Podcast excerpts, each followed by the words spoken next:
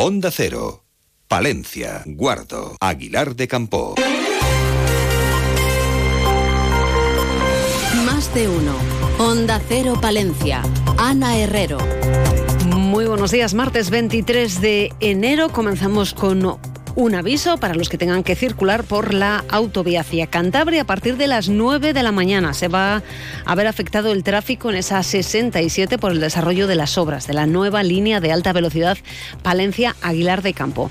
El motivo es la construcción de un nuevo viaducto en la autovía bajo la que discurrirá el trazado ferroviario y por ello es necesario desviar el tráfico de la 67 sentido Palencia por la carretera nacional 611 entre los enlaces de Santillana de Campos y Fromista. Va a ser hasta finalizar las obras en esa zona afectada, cuya duración se estima inicialmente en unos seis meses.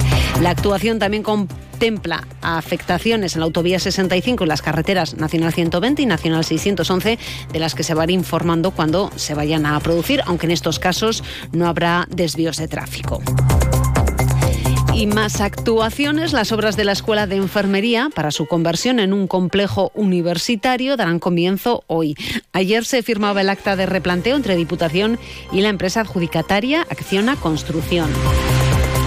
Recordamos que esta actuación supondrá una inversión de más de 7 millones de euros e incluye colaboración de fondos de la Unión Europea a través de los fondos para la transición justa de Castilla y León. La empresa tiene un plazo de ejecución de la obra de 18 meses. Y lo siguiente que hacemos es conocer la previsión del tiempo. Lo hacemos con una temperatura que a esta hora en la capital palentina ronda los 9 grados. Nos cuentan cómo va a ser a lo largo del día desde la Agencia Estatal de Meteorología. Buenos días. Buenos días. Hoy en la provincia de Palencia comenzamos la jornada con brumas y nieblas matinales en donde tendremos un día marcado por los intervalos nubosos que irán eh, despejándose a lo largo del día y que no dejarán precipitaciones con las temperaturas que se van a mantener sin cambios o incluso que podrían subir ligeramente en zonas de montaña y donde alcanzaremos de máxima los 16 grados en Cervera de Pisuerga, 14 en Aguilar de Campo y en Guardo, 13 en Palencia y 11 en Carrión de los Condes. Es una información de la Agencia Estatal de Meteorología. Grupo Salmillán, Tanatorios Funerarias, les ofrece la noticia del día. Este año el Ayuntamiento de Guardo confía en que arranquen los proyectos eh, de la planta de pellets, de neumáticos y de biogás. Juan Jesús Blanco, el alcalde del municipio, señala que no van a estar terminados en este 2024, dada su envergadura, pero que están trabajando y facilitando los trámites para que den sus primeros pasos este mismo año. El tema del desarrollo de la planta de Peles, que tenía posibilidades de obtener licencia con las, condiciones que existían antes, pero ahora las que hay son un poco mejores en cuanto a que puedan, digamos, que no separar a un edificio o lo que sea. Entonces, eh, eh, a raíz de esto presentarán otro proyecto nuevo de ese tema para iniciar, yo creo que rápido. El tema de los neumáticos sucede lo mismo y ha pedido licencia para hacerlo. Luego estamos con el tema del, del biogás, que eso tener también un procedimiento un poquitín más largo porque es ocupación de zonas que también que son de monte de utilidad pública sin, sin protección. Y también para facilitar el desarrollo y posterior funcionamiento de estas empresas, Blanco afirma que es necesario que la circunvalación y el puente estén concluidos lo antes posible. Ledil confía en que el proceso de adjudicación concluya en febrero y la obra pueda empezar en abril o mayo. Grupo San Millán sigue creciendo en la capital y también en la provincia. En la calle Extremadura 12, nuevos velatorios crematorio con amplias y confortables salas. También en venta de baños y Villamuriel. Grupo San Millán. Siempre a su servicio las 24 horas del día en el teléfono 979 166 200. Y nos quedamos en la capital. El ayuntamiento presentaba ayer a los comerciantes Palencia de Compras, ese proyecto de transformación del comercio local para hacerlo competitivo. Transformación digital, relevo generacional, abrirse a mercados fuera de la provincia o cambio de hábitos. Son algunas de las líneas de trabajo que quiere desarrollar el consistorio y que ayer, como decimos, presentaba a los comerciantes. Y también en la capital, de un tiempo a esta parte, la inseguridad provocada por la venta de drogas ha hecho que vecinos del barrio del Carmen hayan alzado la voz. La Unión Vecinal, ante este problema, ha derivado en la creación de la Asociación Vecinal Cívica El Carmen.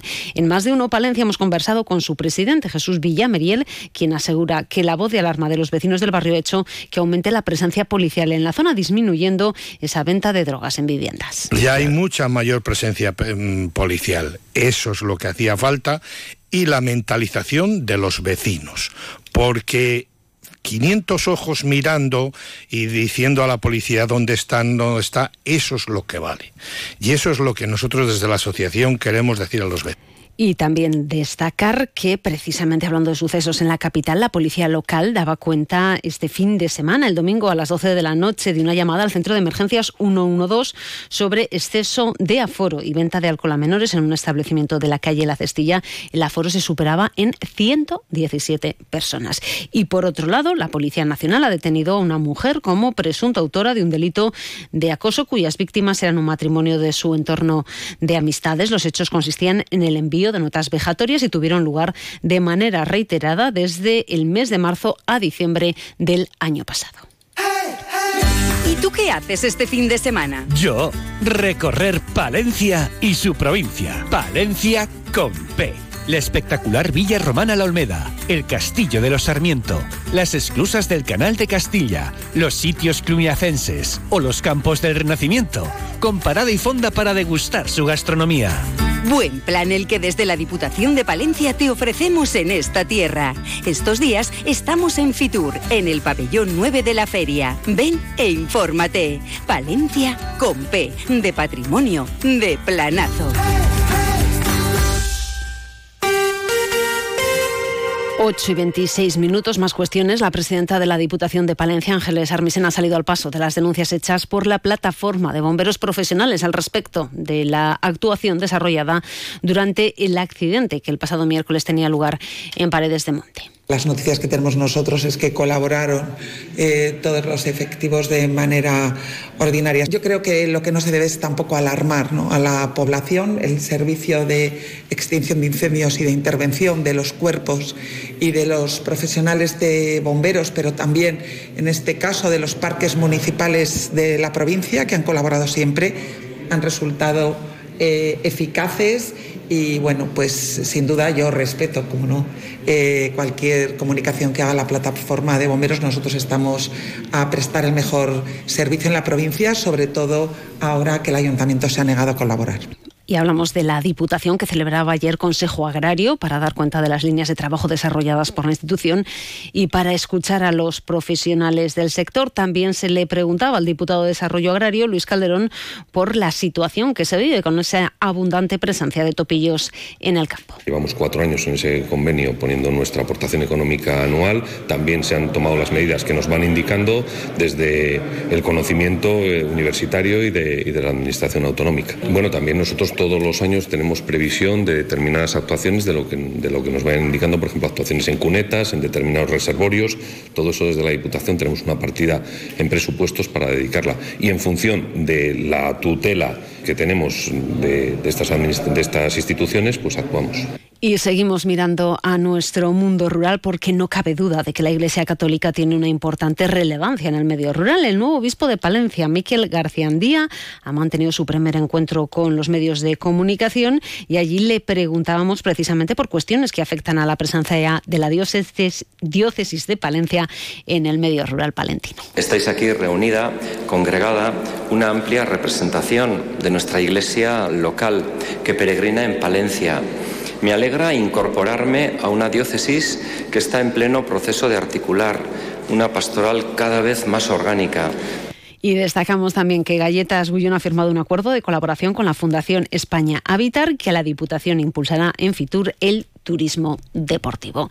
A las 12 y 25 vuelve la actualidad local y provincial, lo hace en más de uno Palencia. Julio César Izquierdo, ¿con qué protagonistas en el día de hoy? No tardando, rondarán los 3.000 habitantes. Hablamos de la localidad de Grijota, un municipio en pleno crecimiento, en expansión, y queremos hablar de la realidad de Grijota esta mañana con su alcalde Jesús Tapia en un día donde también tendremos la sección de emprendedoras, Verónica Serna, y otras cuestiones de actualidad a partir de las 12 y 25. Radio Cercana, buenos días. Y protagoniza también la banda de música que este verano llevará sus conciertos de verano los martes a los centros de mayores.